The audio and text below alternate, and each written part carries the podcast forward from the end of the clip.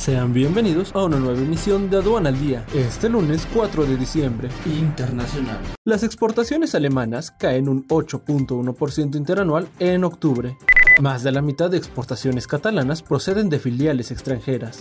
India reanuda importaciones de petróleo venezolano. Nacional. Terminales y maniobristas de Manzanillo lideran carga general de puertos. México, oportunidad número uno para la inversión extranjera. Economía de Tabasco creció 24.3% entre 2019 y 2023. Este es un servicio noticioso de la revista Estrategia Aduanera. EA Radio, la radio aduanera.